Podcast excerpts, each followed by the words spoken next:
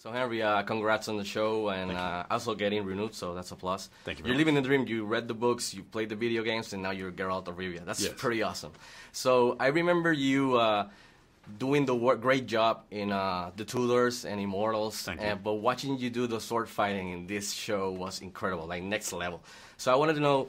How long did you train this time around, and did the choreographer and you uh, manage to find the style you wanted for Geralt? This time around was definitely a level up. I got to work with Wolfgang Stegemann uh, in episode one, and and we we've known each other from Mission Impossible, so he knows what I'm game for. He also knows what I'm capable of, and so when I had the good fortune of designing the fight with him and his team, and so we just went through various moves.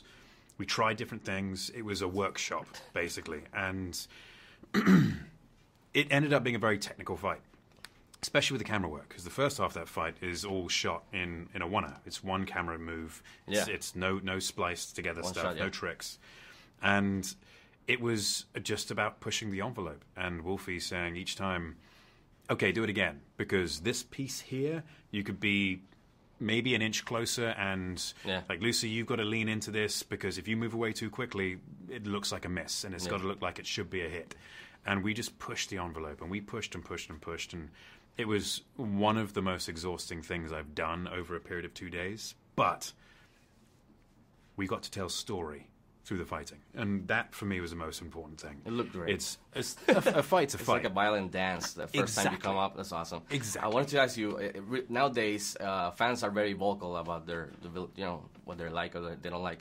Uh, do you think you guys nailed it as far as an adaptation? You know, because it's really hard adapting any form.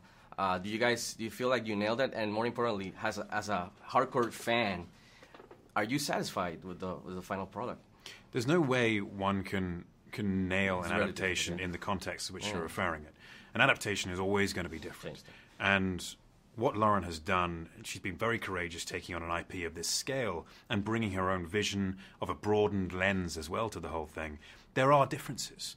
There are some fairly major differences Mm-hmm. in that we are introduced to Yennefer and Ciri from the very beginning, and we're following their characters alongside Geralt's. And so, for me, the biggest challenge was boiling Geralt down to an essence. And so the essence of the character who we find in the books. In the books, there are pages and pages of nuance and complexity because we have a full book worth of, of Geralt.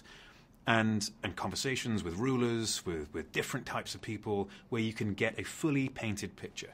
And so for me, the challenge was to boil the character down to an essence so I could represent exactly who he was at his core and then embellish as the show went on, as the season goes on, and hopefully as future seasons go on, so you can see more of that complexity and nuances as we travel with the character. Nice. That wrapped me up, but I wanted to ask you. Uh, Superman goes into a bar, is looking for Geralt, Mm-hmm. and he sits down. What is that conversation like? What goes down? Yeah, you need a hug. A hug? yeah. That's good, yeah. That's pretty much it. That's it. pretty good. Yeah. Congratulations again. Thank you very Nice much.